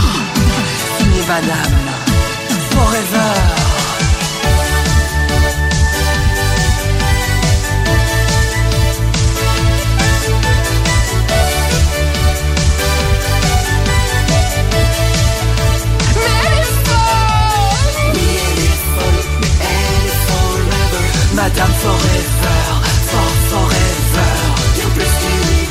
Oui, elle est forever. Sarah Forever, for forever. Oui, elle est folle, mais elle est forever. Madame Forever, for forever. Donc c'était euh, Sarah Forever avec son titre Madame Forever. Et juste avant, c'était Sandy Sims. euh, Je reviens chercher euh, par du coup euh, reprise de Dalida. Exact. Et euh, mais quelle chanson euh, incroyable Oui. cette. Et le clip, vous pouvez le voir sur YouTube, il est incroyable. Il est vraiment incroyable. J'ai vu aussi qu'elle avait fait une une reprise de Brigitte Bardot. Bien sûr, bien sûr. Alors donc ça, euh, Sandy euh, fait Brigitte Bardot, Liza Minnelli, Marlène Dietrich, Madonna, Sheila. Donc euh, elle a quand même pas mal de, de voix euh, voilà, dans, son, dans son panel d'artistes. Oui, et elle fait euh, Brigitte de façon incroyable. Aujourd'hui, une personne qui est en transition et qui souhaiterait devenir danseur ou, ou danseuse, quel conseil pourrais-tu lui donner? Bah, de, de m'envoyer un petit message sans discuter. Je, lui, je lui dirais que ça ne sera pas facile parce que pour en faire son métier, euh, c'est- vrai que c'est pas évident en fait. C'est la mentalité est assez fermée, elle s'ouvre. Je ne critique pas, elle s'ouvre, mais la mentalité reste quand même encore assez fermée. Donc je lui dirais surtout de, de ne pas écouter ce qu'on lui dit et de s'écouter soi. Voilà, et de trouver le ou la professeur qui saura comprendre ses besoins, ses envies et qui lui donnera bah, l'enseignement nécessaire pour danser. Est-ce qu'il faut forcément passer par un parcours euh, conservatoire ou aujourd'hui les choses ont, ont évolué? Les choses ont beaucoup évolué. Je, je pense que le, le conservatoire, c'est un peu comme un, un vêtement avec une marque. Tu vois, c'est-à-dire que euh, tu peux acheter n'importe quel jean, mais quand tu veux un Levi's, tu prends un Levi's. Et donc, quand une fois que, on va dire, tu finis tes études euh, et que tu sors du conservatoire, sur ton front, c'est marqué. Moi, c'est marqué CNSM, Conservatoire national supérieur de musique et danse. Oui, mais en bien. C'est un sacré gage. Alors, un- généralement en bien, c'est vrai. C'est un, on va dire un gage de qualité. Mais euh, j'ai rencontré euh, des artistes incroyables qui, qui sortaient même de formation, on va dire, autodidacte. Tu vois.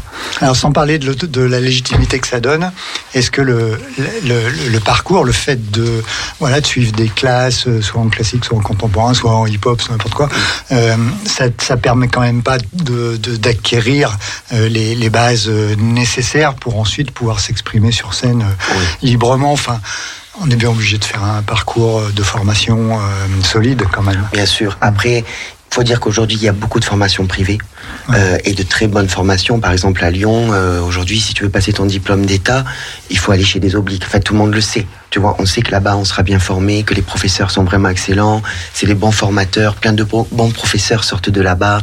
Voilà. Accéder au conservatoire, ce n'est pas donné à tout le monde puisque c'est un concours d'entrée. Voilà. Moi, euh, pour entrer au CNSM en 2008, ce qui me rajeunit bien hein, de dire ça, nous étions 400 pour euh, 12 places. Voilà, ils ont accepté de prendre une 13e personne. On ne sait pas qui était la 13e. On s'est tous demandé c'est toi, c'est toi, c'est toi. On ne savait pas.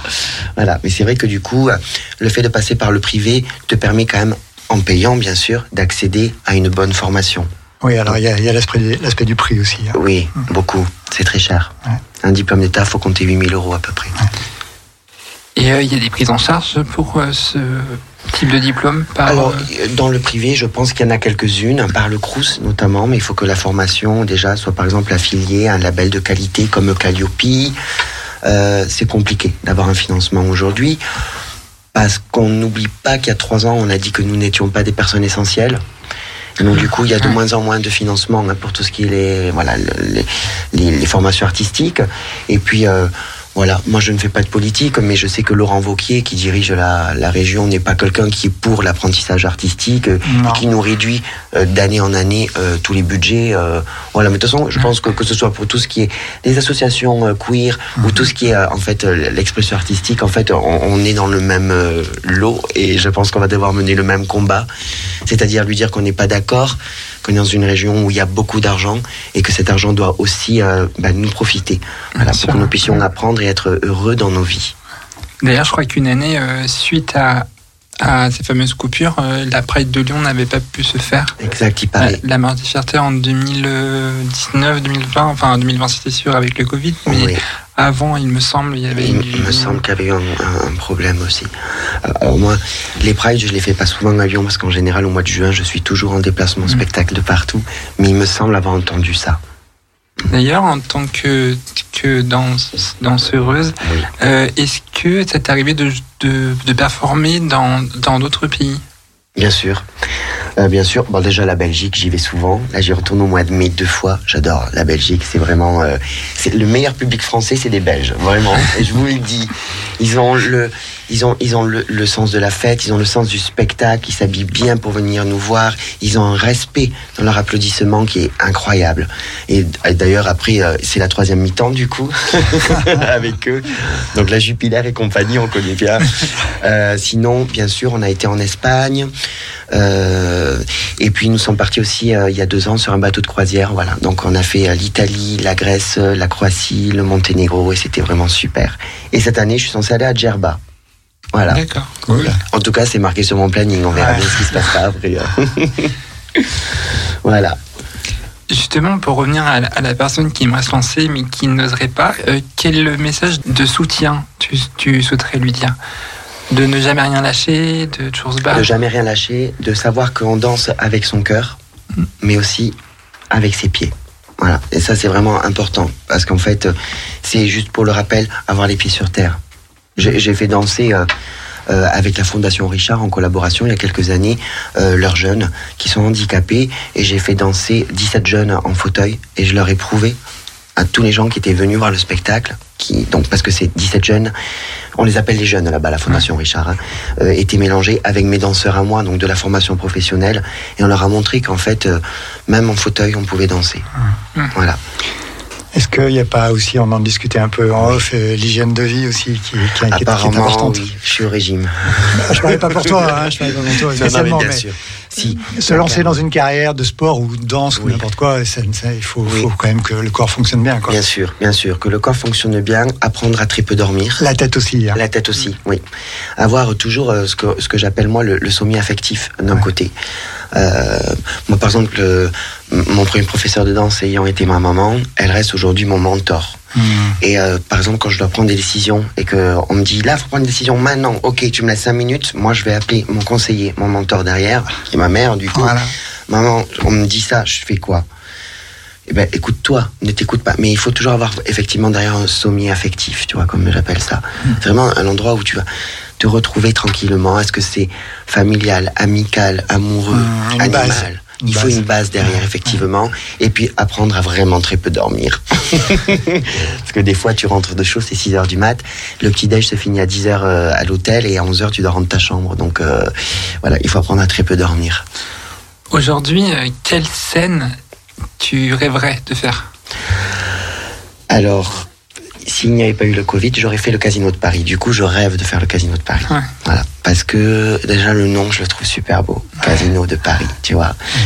Euh, je pense que c'est celle qui m'intéresse le plus. Après, vraiment, si j'étais sur de la danse contemporaine, Playel, bien sûr. Parce que Playel, c'est un endroit mythique en fait. C'est l'endroit où, euh, je pense, c'était tous les ans, à une époque, on mesurait la hauteur des sauts pour les hommes. Voilà, et on disait, bah lui, il a été euh, le plus haut saut de France. Donc c'est c'est simple, tu es à pieds joints, euh, préparation, c'est-à-dire tu plies tes genoux, tu sautes et quelqu'un mesure. Voilà, et c'est là qu'on on mesurait la qualité d'un danseur. Donc je crois que Playel, ça me plairait bien. Mais jamais dire jamais, et c'est tout ce qu'on te souhaite d'ailleurs. Merci. Du coup, quels sont tes projets Enfin, tes projets, tu m'as parlé du, du, du théâtre musical, mais après, quelle suite tu penses euh, donner à ton année 2024 2025 Alors écoute, le planning de 2024 se, rem- se remplit assez bien. Donc il va y avoir plein de belles scènes et surtout des scènes que voilà que je vais partager qu'avec des gens que j'aime. Ça c'est vraiment important. Voilà, ça c'est vraiment important. Là, tu vois, euh, le 31 décembre, j'étais du côté de la Baule et euh, j'avais la chance, bien sûr, d'accompagner Sandy. Mais il y avait aussi Candy Williams qui était avec nous et il y avait Fred, Fred, qui est un très grand artiste euh, qui a travaillé de très nombreuses années chez Michou. Quand tu te retrouves à côté de lui, c'est une grande leçon d'humilité. Voilà, surtout quand sur son numéro sur Régine, il m'a demandé de l'accompagner sur scène avec lui. Voilà, de, bah, on, on avait prévu un petit numéro. Euh, voilà. Donc euh, là, il y a pas mal de dates qui tombent et surtout, j'espère que bah, plein de spectacles. Moi, comme je dis à tout le monde, je suis increvable. Un spectacle tous les deux jours, ça me va. Trouvez-moi les dates, je les fais. Bah, c'est, euh, je propose de, de- avant de terminer ton interview, oui. de, de passer Léonie Pernet, les chants du Mal d'Aurore, Parawan Remix.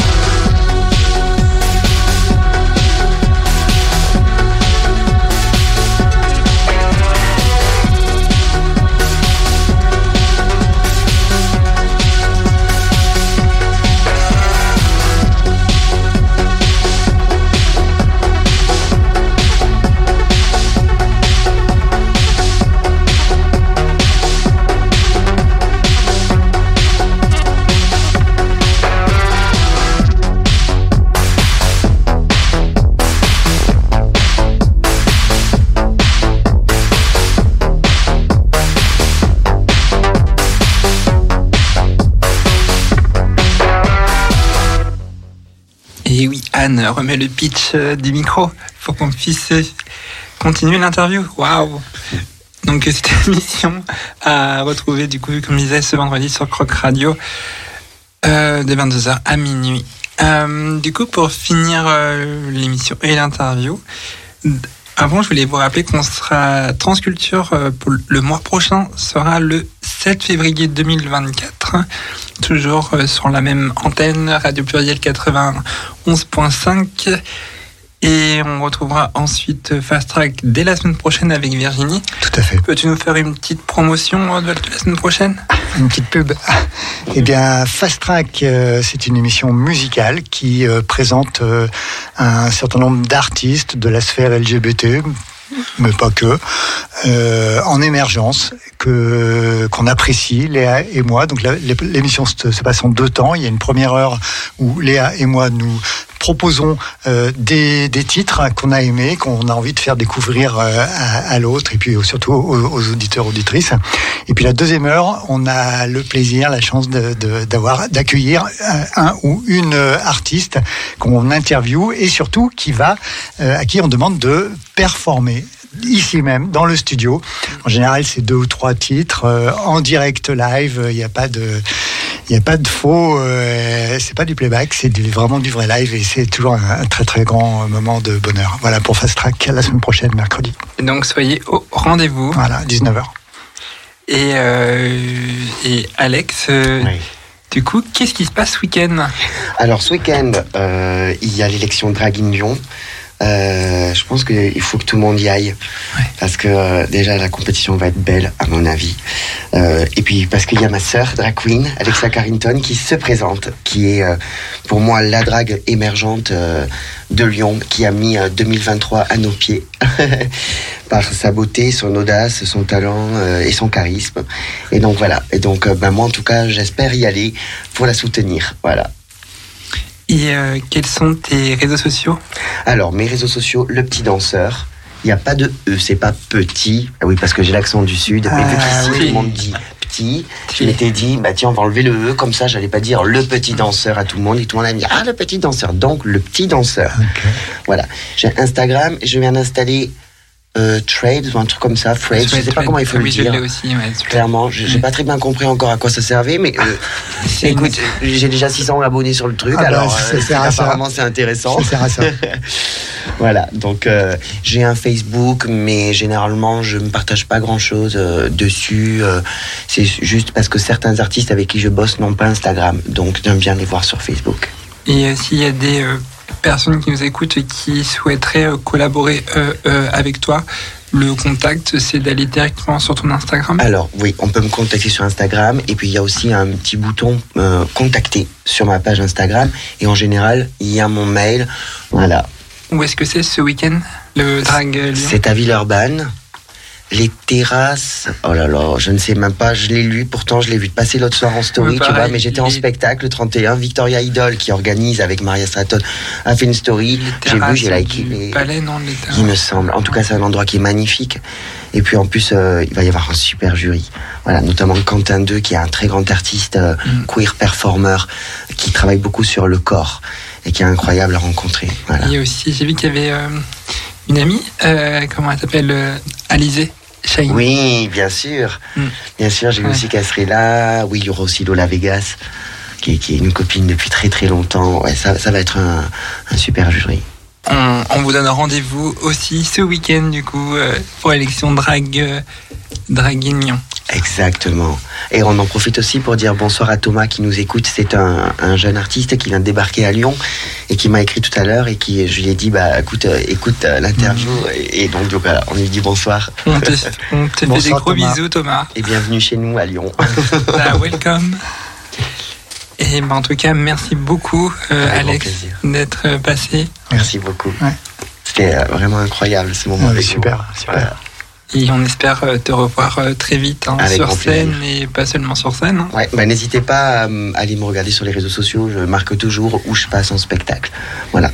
Génial. Et puis ben nous, l'équipe de Transculture, on, on se retrouve euh, comme euh, comme j'ai dit tout à l'heure le mercredi 7 février 2024 et n'hésitez pas aussi euh, à nous suivre sur les réseaux sociaux trans, euh, donc at trans-du-bac culture. Et fast track, euh, fast track queer.musique. euh. Bon, bref. bon, allez, on vous, on- on vous laisse avec la suite sur Radio Pluriel. Bonne soirée. Bonne soirée.